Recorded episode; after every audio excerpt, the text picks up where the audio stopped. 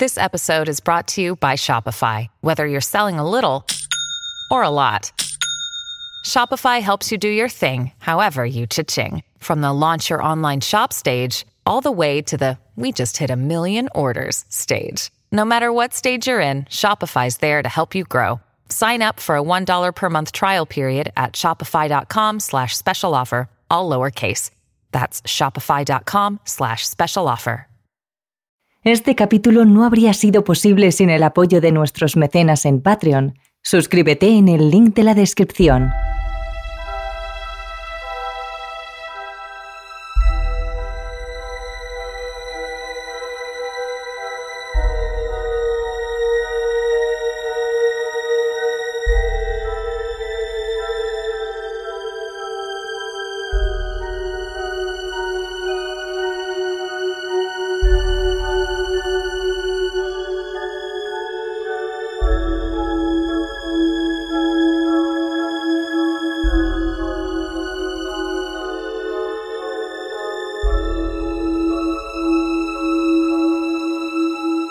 Plenas fechas navideñas os queremos traer un capítulo relacionado con esta época del año. Cenas en familia, celebraciones, luces, regalos, alegría. Pero todo ello mezclado con un poquito de misterio.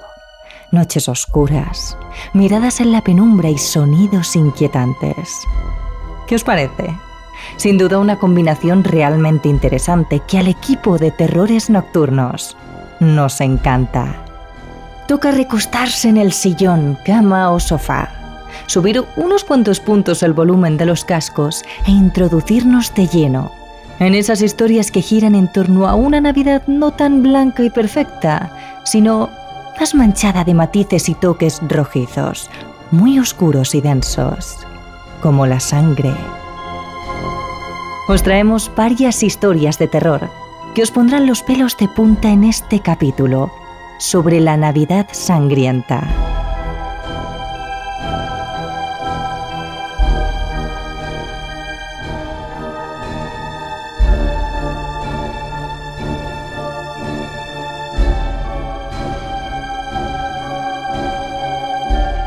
Terrores Nocturnos con Emma Entrena y Silvia Ortiz.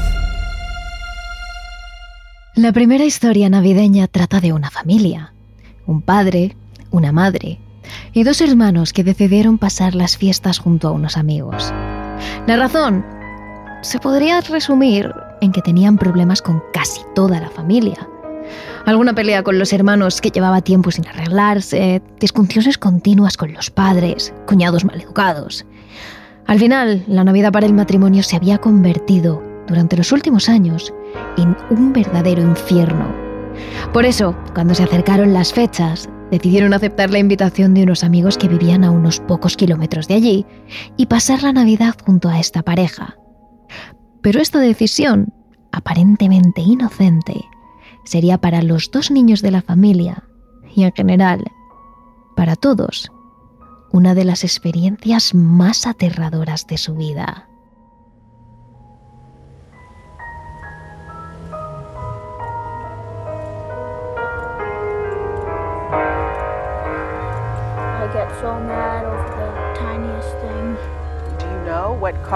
Como de costumbre, los niños habían empezado el viaje discutiendo.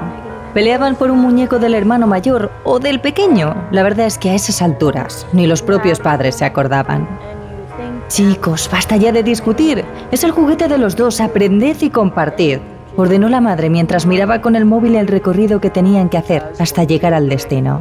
Era mucho más de lo que pensaban alrededor de dos horas. Lo cierto es que los amigos con los que iban a pasar la Navidad eran buena gente, pero no habían hablado mucho con ellos. Realmente eran más unos conocidos con los que habían coincidido en alguna quedada con los vecinos de la zona. Sin embargo, se lo pasaban bien con ellos, así que era razón más que suficiente para visitar por primera vez su casa y ya puestos, pasar las fiestas todos juntos.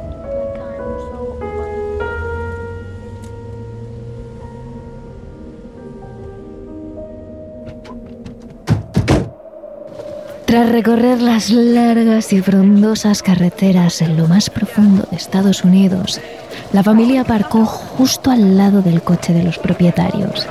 El matrimonio les esperaba junto a la puerta principal, con una sonrisa en la cara y con atuendos típicos de estas fechas. Ambos llevaban guantes, gorrito y un gracioso jersey navideño que por tener tenía hasta unas lucecitas que se encendían y se apagaban a lo largo de la tela. Los niños bajaron del coche, todavía empujándose a escondidas y robándose el juguete el uno al otro cada vez que sus padres no miraban. Pero en cuanto se plantaron frente a la casa, sus peleas quedaron a un lado. Estaban boquiabiertos. Ante ellos una casa que podría calificarse como una mansión. Una antigua propiedad con ciertos matices góticos en el tejado y las ventanas, que hacían de aquel lugar un sitio con una belleza peculiar y un toque tenebroso. Sin embargo, las grandes guirnaldas y cuerdas de luces hacían olvidarse un poco de esto último. Sorprendentemente parecía acogedor. Un lugar rodeado de pinos altísimos, situado en medio de la nada. Pero quedaba cierta sensación de seguridad, de calor. Era muy hogareño. Una vez se traspasaba el umbral de la vivienda.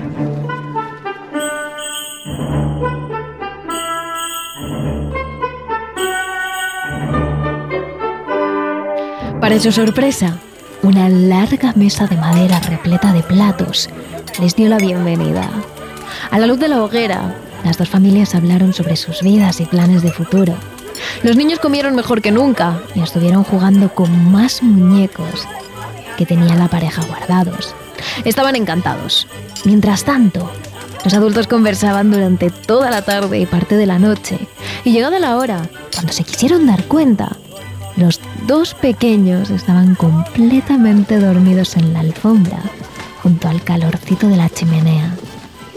Fue en ese momento cuando los padres cogieron en brazos a sus pequeños, uno cada uno, y lentamente fueron subiendo las escaleras de madera con la idea de descansar. La habitación de los propietarios y la habitación temporal que tendrían los padres estaban en la segunda planta, pero el cuarto de los niños estaba en la tercera, Así que con algo de esfuerzo, los padres consiguieron subir en brazos a sus pequeños, hasta dejarlos arropados y totalmente dormidos en sus camas. En el momento en el que los padres se quedaron unos segundos contemplando a sus pequeños, antes de bajar a su habitación, un escalofrío les recorrió el cuerpo. Ninguno de los dos dijo nada al otro, por no preocupar, no había razón para hacerlo. Así que tras darles un beso de buenas noches a sus pequeños, decidieron irse a dormir. Los niños fueron los primeros en amanecer, todavía no se veía el sol, pero la luz iluminaba casi todos los rincones del bosque. Los niños estuvieron jugando en su cuarto, pero llegado el momento decidieron salir de la habitación sin hacer mucho ruido para explorar la casa. Tras un buen rato correteando de puntillas de un lado a otro de la gran mansión, los dos chicos volvieron a la cama a esperar a que sus padres se levantaran. Vistas las horas, no debía quedar mucho. Pero en el momento en el que estaban entrando en la habitación, escucharon un golpe en el cuarto de al lado. Los dos niños se miraron, sin estar seguros de si habían oído eso. Pero pocos segundos después, sonó otro ruido. Los dos se quedaron en silencio y uno de ellos pegó la oreja a la pared. Se oía un sonido constante, como el crujir de la madera. Al otro lado de su cuarto había alguien más. Al cabo de unas horas, los niños fueron corriendo a contarles a sus padres los ruidos que sonaban en la habitación. Ambos se sorprendieron, no del descubrimiento, sino de que tuvieran la poca vergüenza de husmear en casas ajenas. Así que por más que los pequeños insistieron, sus padres les obligaron a guardar silencio y a comportarse. Estaban pasando unos días muy divertidos en aquella casa, con gente que conocían de hacía poco, pero muy amables. Aunque había algo en ellos que les hacía sospechar. No sabían exactamente por qué, pero en ocasiones parecían excesivamente sonrientes, excesivamente divertidos o generosos, demasiado perfectos. Sin embargo, los padres no podían estar más agradecidos con ellos, así que se limitaron a disfrutar de las vacaciones. La noche siguiente los niños tardaron más tiempo de lo normal en dormirse. Los dos tenían miedo, pero sus padres les habían obligado a dormir solos y a no molestar en el tiempo de descanso. Así que los niños durmieron tapados completamente con la sábana y con cierta sensación de intranquilidad. Al cabo de unas horas, uno de ellos, el mayor, se despertó sudoroso. Llevaba demasiado tiempo debajo de la manta de plumas y necesitaba sacar la cabeza para coger aire. El chico respiró hondo mientras se destapaba y cambiaba de postura en la cama, pero en ese preciso instante, algo llamó su atención. En la oscuridad de la gran casa, el joven se percató de que la puerta de su habitación estaba abierta. No la veía con claridad, todavía estaba algo adormilado, pero recordaba perfectamente cómo esa misma noche, y como de costumbre, le pidió a su padre que les cerrase la puerta. Pero ahora estaba abierta. El chico se frotó los ojos y fijó la vista. En el umbral de la puerta había una figura. Había alguien parado. Automáticamente se estremeció y se incorporó en la cama, asustado. A pocos metros de él y de su hermano, alguien les observaba en silencio. La silueta de ese individuo era encorvada, bajita, y se movía con dificultad. Justo en el momento en el que su hermano pequeño comenzó a gritar, alarmado por la situación, el chico se dio cuenta de que se trataba de una anciana, una mujer con la cara extremadamente delgada, cadavérica, unos ojos grandes y una mirada de odio, sufrimiento y dolor. Mucho dolor. Casi al instante sonaron las pisadas de los cuatro adultos que subían las escaleras. En ese momento de confusión, los dos hermanos perdieron de vista la silueta. A los pocos segundos sus padres estaban allí, con ellos, abrazándoles con fuerza. Sabían que los pequeños podían tener pesadillas y ambos tenían una imaginación increíble, pero la historia de aquella anciana, mezclada con la extraña actitud de los propietarios y el lugar tan alejado de todo, les fue suficiente para que a la mañana siguiente anunciaran que pasarían el resto de las fiestas en su casa. En un primer momento, sus sonrientes amigos parecieron no comprender qué pasaba. Incluso se les borró la expresión de alegría de sus caras. Uno de ellos murmuró por lo bajo algo que ninguno de los padres pudo escuchar, pero después de unos segundos de confusión, la pareja recuperó su habitual sonrisa y les despidió amablemente a las puertas de su casa, agarrados y sacudiendo la mano. La misma estampa que días atrás, cuando la familia había llegado a la casa.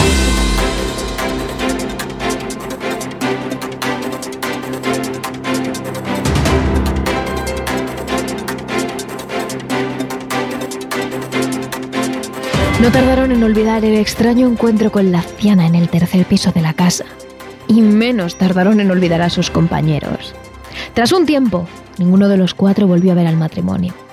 De hecho, años más tarde, cuando los hijos estaban más cerca de la adolescencia que de la niñez, una noticia les hizo volver a recordar aquella casa, aquella familia y sobre todo a aquella extraña y siniestra figura que les observaba durante la noche. Una pareja es detenida tras tener encerrada a una anciana durante más de 10 años hasta su muerte. La mujer vivía en condiciones deplorables, maltratada en la tercera planta de la casa, concretamente en una habitación cerrada con llave. Los cuatro se quedaron en silencio, completamente helados, viendo la casa donde años atrás habían pasado unas navidades.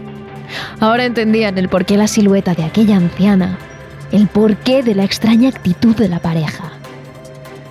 Habían convivido durante unos días con unos completos desquiciados, maltratadores y asesinos.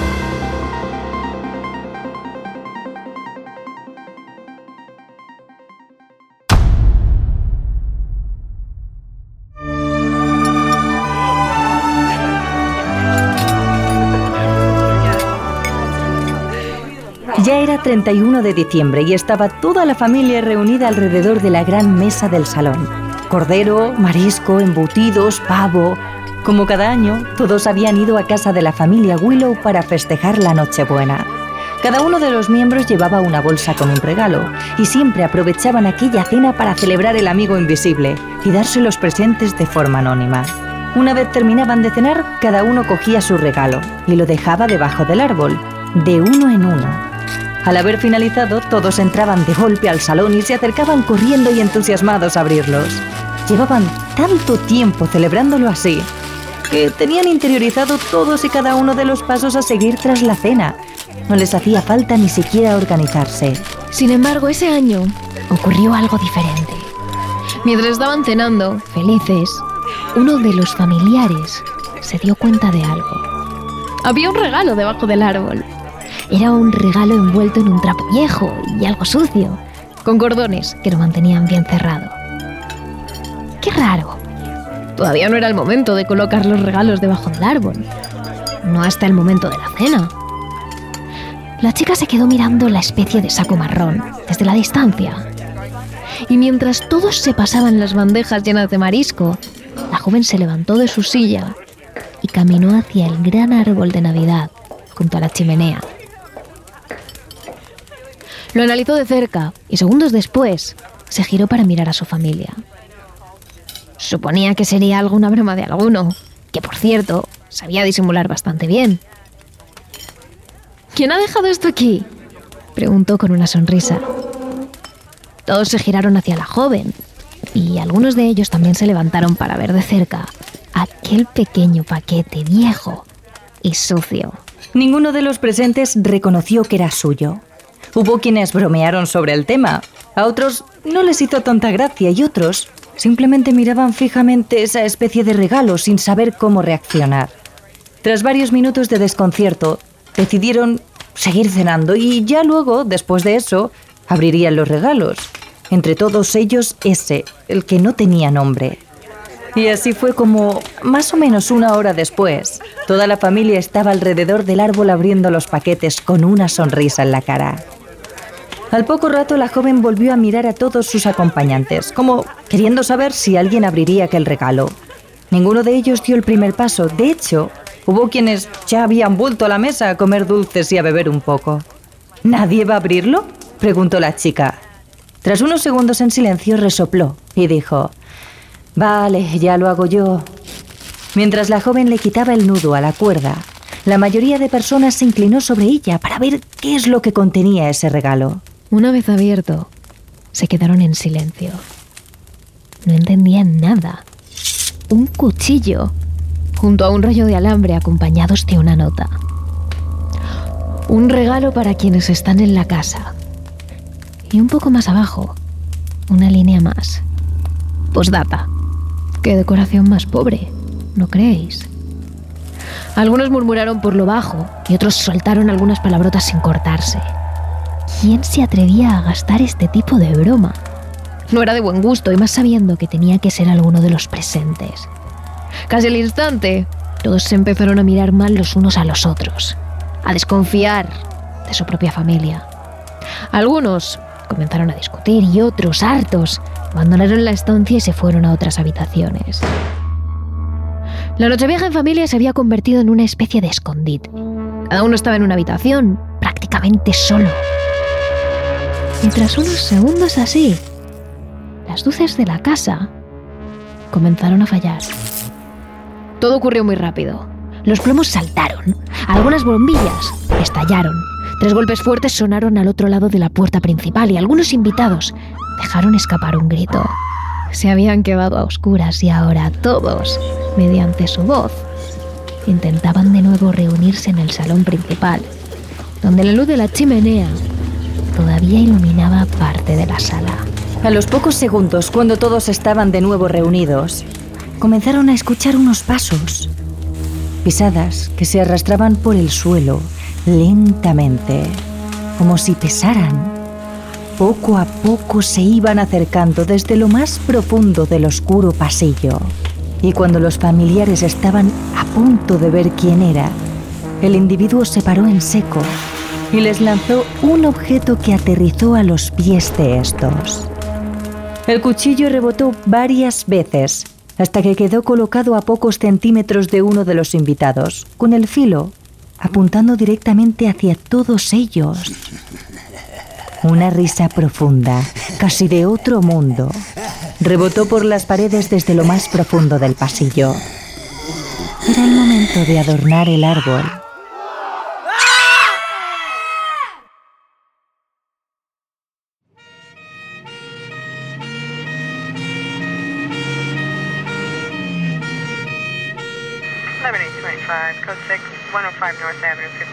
A la mañana siguiente, la policía acudió a la casa tras recibir varias llamadas durante la noche. Todas ellas habían sido cortas, colgaban casi al instante. Pero tantas seguidas. Era muy raro. Los agentes llamaron a la puerta y esperaron unos segundos. Al poco rato, lo volvieron a hacer y aguardaron otro poco. Nada. Así que sin hablar apenas, procedieron a entrar por la fuerza mientras avisaban en voz alta a aquellos que estuviesen dentro.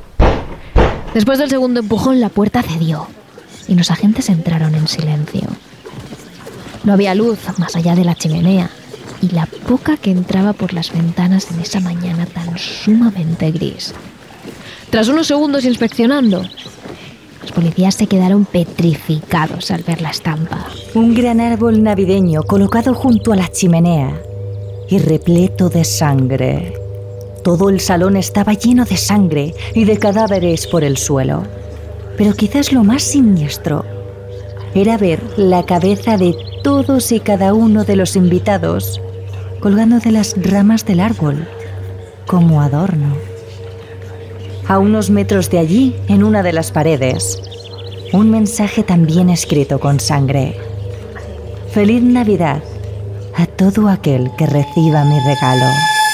Así que ya sabéis, si este año os regalan una caja misteriosa, no decidáis abrirla, porque quizás os lleváis la peor sorpresa de vuestra vida.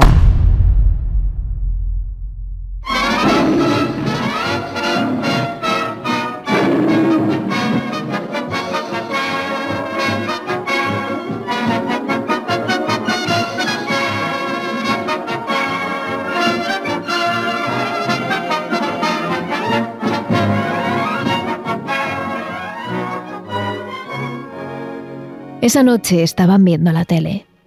En concreto, la película preferida de Marcos. Como todos los años, la noche en la que venía Santa Claus era muy especial para el pequeño.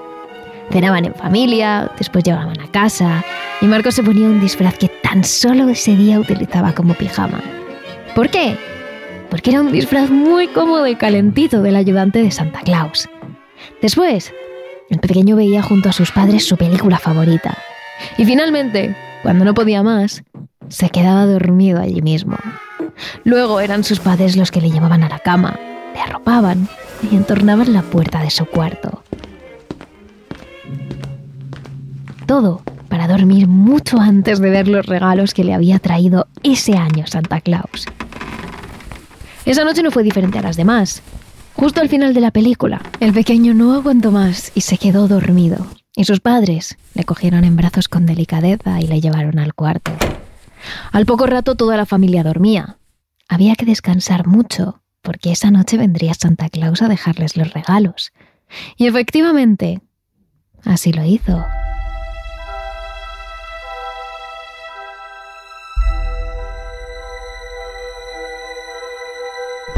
Un golpe seco despertó al pequeño Marcos. El niño se quedó quieto, Tan solo entornó los ojos para ver si había algo, pero nada. A los pocos segundos, otro golpe seco. Sonaba como si alguien estuviera dejando bolsas o sacos llenos de cosas en el suelo. Lejos de asustarse, el pequeño se puso muy contento. ¿Sabía quién era? Era Santa Claus. Los latidos del niño se aceleraron. Tras un pequeño periodo de tiempo en silencio, de nuevo los sonidos en el salón certificaron lo que Marcos ya sabía, pero esta vez se escuchaban mejor las pisadas. Ya no eran golpes.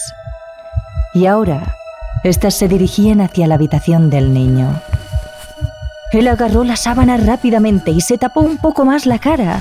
Sabía que estaba cerca, muy cerca, y no quería que le viera despierto porque si no, no le traería regalos.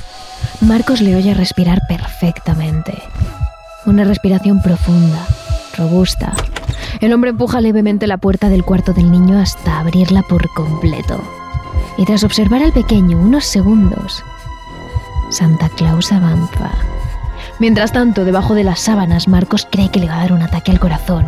Está muy cerca. Santa Claus está ahí, con él. El pequeño cierra los ojos con fuerza e intenta aguantar la respiración y evitar así que se le escape un grito de emoción. El crío espera. Sigue esperando. Un poco más.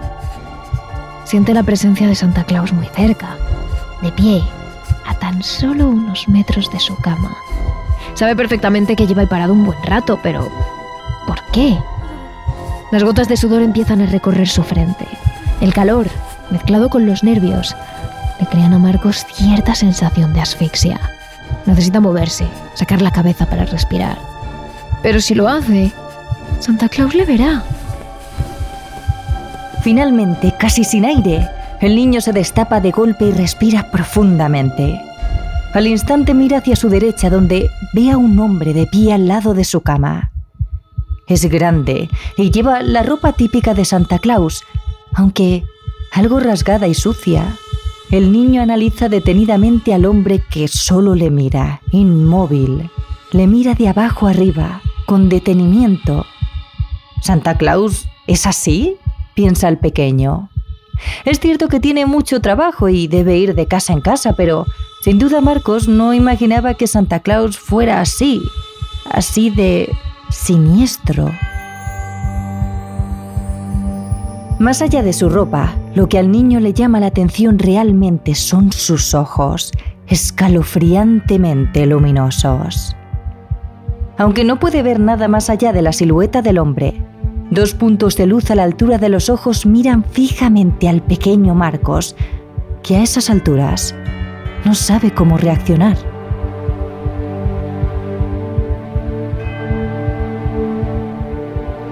¿Eres Santa Claus? Le pregunta. Y aunque al principio el hombre ni se inmuta, a los pocos segundos se inclina hacia el pequeño y dice: Ho, ho, ho. Sí, soy Santa Claus. Aquella voz tan espeluznante erizó la piel al niño que pudo ver como aquel horrendo Santa Claus se acercaba a él y le mostraba una sonrisa terriblemente grande, acompañada de unos ojos luminosos, muy redondos. Marcos gritó, horrorizado. Tenía mucho miedo. No sabe qué es lo que hay ahí a su lado, pero sin duda no es Santa Claus, por mucho que haya dicho lo contrario. Lo poco que alcanza a ver es su horrible cara y sus largos brazos que ahuecan un saco de tela vacío y oscuro, donde parece que quiere meter al niño. Pero la imagen se desvanece a los pocos segundos, en cuanto sus padres entran en la habitación para consolar a su pequeño. Durante mucho tiempo la terrible imagen de aquel horroroso Santa Claus estuvo muy presente en la mente del pequeño. En cuanto cerraba los ojos veía su siniestra cara. Aquel encuentro creó un pequeño trauma a Marcos que años después olvidó por completo. Pero hubo parte de su subconsciente que jamás lo llegó a hacer. ¿Que cómo lo sabemos? Porque aunque pasado el tiempo el pequeño Marcos olvidó totalmente aquello, siempre le quedó un cierto sabor amargo cada vez que se acercaba la Navidad. En especial la noche en la que Santa Claus visitaba a los niños. A la mayoría de personas les gusta la Navidad, pero a Marcos, cuando esas fechas se acercaban, un sentimiento muy extraño se apoderaba de él, hasta el año pasado, cuando la noche antes de Navidad un pesado golpe le despertó en plena noche y unos pasos por el pasillo le hicieron incorporarse. Volvió a recordar el terror que vivió cuando era pequeño y cuando miró a la derecha de su cama. Ahí estaba él, otra vez, con sus ojos grandes, luminosos y su gigantesca sonrisa. Ho, ho. Feliz Navidad.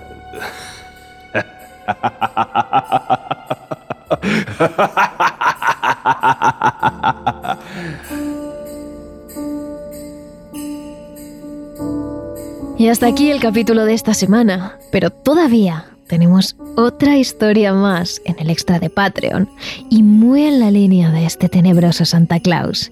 No os la perdáis y uníos a la familia de terrores.